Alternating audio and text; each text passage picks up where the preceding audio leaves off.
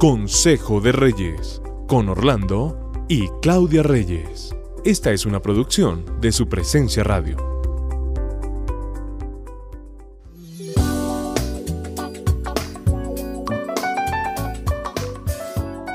Qué gusto saludar a todos nuestros oyentes de Consejo de Reyes. Un nuevo devocional traemos para ustedes hoy. Saludamos a todos aquellos que están en las diferentes plataformas y en los diferentes países donde esta señal llega con temas de familia y de restauración, creo yo. Y mirar hoy una frase, imagínate que viendo parejas que se van a casar, incluso que ya llevan bastantes años, que dicen unas a otras, no sabes lo que te espera con respecto al matrimonio. Hmm. Entonces, es una frase muy desmotivante, es una frase que no sé por qué utilizan y que no tiene nada que ver con el diseño de Dios. ¿Tú qué opinas? No sabes lo que te espera. Yo creo que puede ser una frase ahí aprendida, sin sentido, eh, repetitiva, o puede ser porque les ha ido mal en el matrimonio y han tenido malas experiencias. Sí. Porque no se imaginaron que nunca se detuvieron a pensar que el matrimonio no es solamente para ser feliz y no es solo color de rosa. Sí. ¿Cierto? O no se imaginaron que el matrimonio tiene logística, ¿no? Y que tiene como, que, te, que acomodarse en unos a otros, la familia. Mucho trabajo y mucho esfuerzo tiene la familia. O sea, tenían una expectativa ahí falsa de lo que es el matrimonio. O muy superficial de lo que es el matrimonio. y, que, y, ni se diga los que tienen ya hijos, porque ellos tienen que apoyarse en personas, en suegros, suegras, eh, familia extendida, mirar horarios laborales, citas médicas, hablar más con los suegros tal vez o con familia. Y eh, eso es la familia. O sea, la familia necesita ser construida desde el esfuerzo y motivada por el amor. Entonces, es que el amor todo lo puede, todo lo soporta. Todo lo espera. Sí. Por eso es importante la preparación consciente para el matrimonio, no cumplir con un requisito de ir a hacer un curso prematrimonial de em, solamente responder algunas preguntas y que me den el papel y cumplir el requisito. No, el matrimonio necesita que seamos realistas y que sepamos a qué nos vamos a enfrentar, porque este tipo de frases son desmotivadoras para el resto de personas que vienen detrás de ¿Qué tal? Además el mundo, el mundo, todo lo que uno escucha en las noticias, en las redes, empieza a dar un mensaje muy contrario a lo que Dios estableció, de lo que es familia. Entonces estas frases, no sabes lo que te espera, eh, hace que uno eh, no se atreva o a seguir modelos equivocados o modelos de soledad o modelos donde uno está muy prevenido frente a la construcción de familia y nos hace mucha falta que volvamos a revisar qué es realmente una familia. Nadie dijo que sería fácil. El matrimonio no es para ser feliz, el matrimonio es para trabajarlo. Así es. Entonces, vemos que el mensaje que, que se está enviando sobre el matrimonio es contrario al diseño que Dios estableció.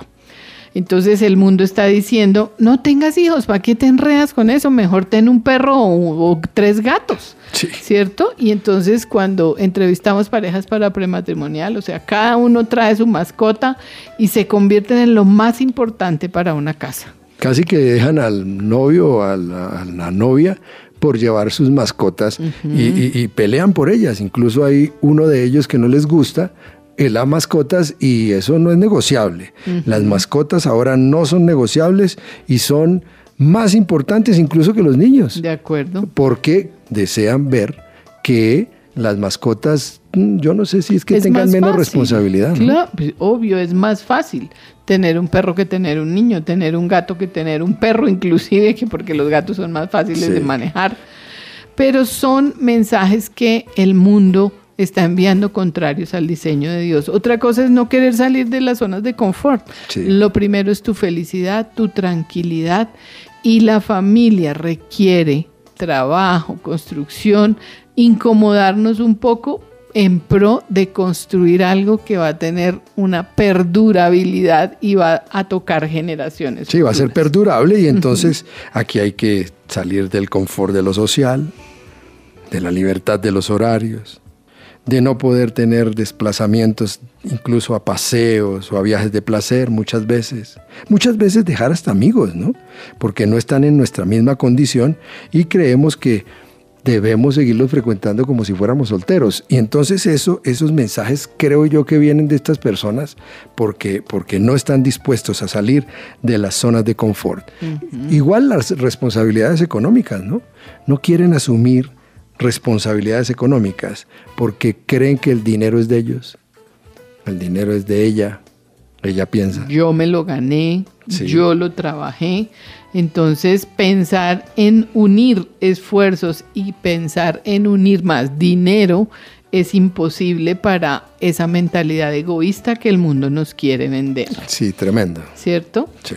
Entonces, por eso, esas eh, falsas expectativas hacen que esta frase se repita. No sabes lo que te espera. Ahora, hay muchos movimientos antifamilia, muchos movimientos antifamilia que alimentan este tipo de frases contra lo que es construcción de familia. Incluso hemos visto los dos, si, viste, si ves ahora cómo se construyen las viviendas. terrible, me parece espantoso. Las viviendas, o sea, las mismas sistemas de construcción en las ciudades apoyan estos movimientos porque construyen una alcoba un Apartamentos de 27 metros cuadrados. Imagínate. ¿Qué es esto? Cabe el ni el perro y ella, o ni el perro y él.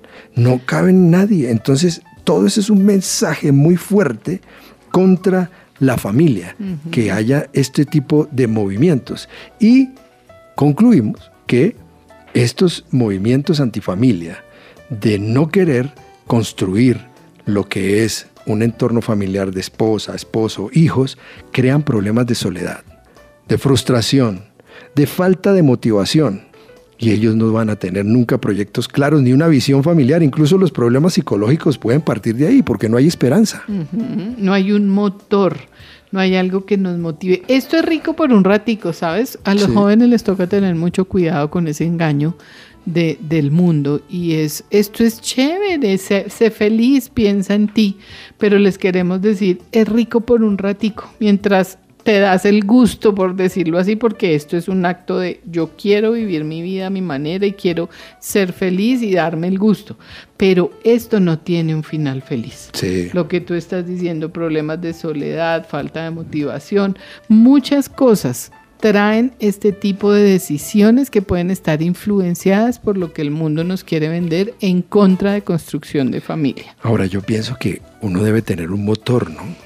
En la mente de una persona, porque si uno se quedara de 23 o de 25 años, pero en el pensamiento de una persona uno debe construir quién me va a acompañar, una esposa, un esposo, unos hijos, incluso los problemas mentales pueden venir de ahí, por falta de motivación, por sentir la soledad, por estar viviendo con máquinas solamente o con animales. Y ahora llegó la, inteligencia artificial, entonces dejamos al lado el amor y el esfuerzo y nos quedamos sin visión y sin una estabilidad emocional. De acuerdo, es muy triste piénselo así, un sepelio para una persona que no tenga familia. Sí. ¿Para quién construyes? ¿A quién le vas a dejar el fruto de tu esfuerzo?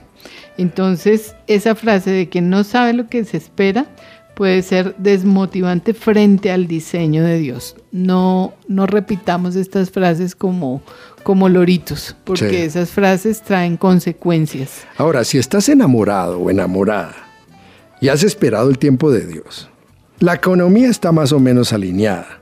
Hay un ambiente en la familia.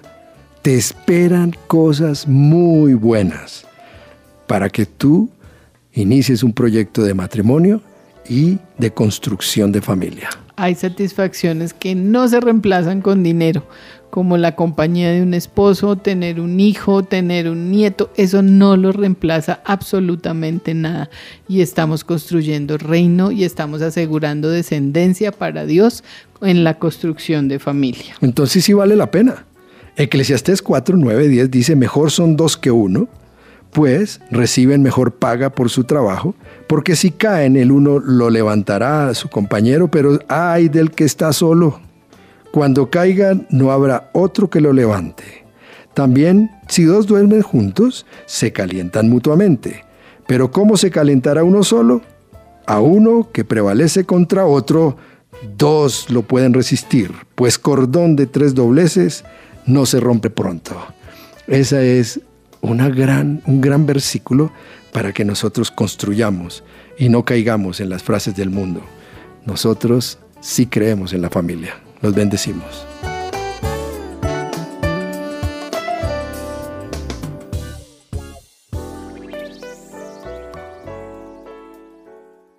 ¿Tiene dudas o dificultades acerca de si podrá o no pensionarse o de si puede ser beneficiario de la pensión de un ser querido que falleció? El abogado Manuel Santos, especialista en pensiones, lo puede asesorar. Comuníquese llamando o escribiendo al 301-459-5697 y agende una asesoría inicial gratuita. Acabas de escuchar Consejo de Reyes. Encuentra este y todos los episodios de nuestro podcast en tu plataforma de streaming favorita y también en la página web supresenciaradio.com.